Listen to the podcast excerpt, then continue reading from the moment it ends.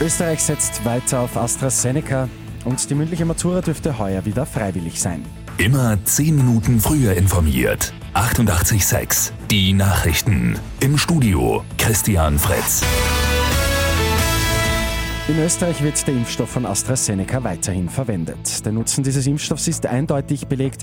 Zu diesem Schluss sind das Gesundheitsministerium, das nationale Impfgremium und die Länder am Abend gekommen. Es gibt also keinen Grund, Impfungen auszusetzen oder etwas am Impfplan zu ändern. Dänemark und Norwegen haben zuvor die Impfungen mit AstraZeneca für zumindest zwei Wochen gestoppt. Grund sind mehrere Fälle von Blutgerinnseln nach Impfungen. Es gibt aber keine Hinweise, dass es hier einen Zusammenhang gibt. Bildungsminister Heinz Fassmann gibt heute die Regeln für die heurige Zentralmatura bekannt.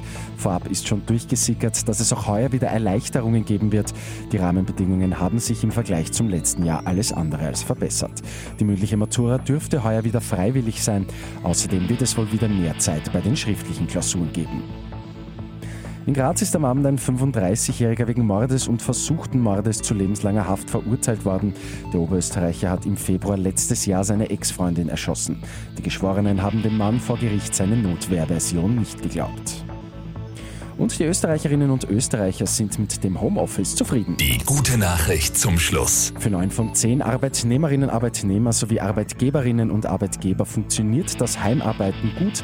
Die Mehrheit will laut OGM-Studie auch künftig Homeoffice am ersten für ein bis zwei Tage pro Woche. Mit 886 immer zehn Minuten früher informiert. Weitere Infos jetzt auf Radio 886 AT.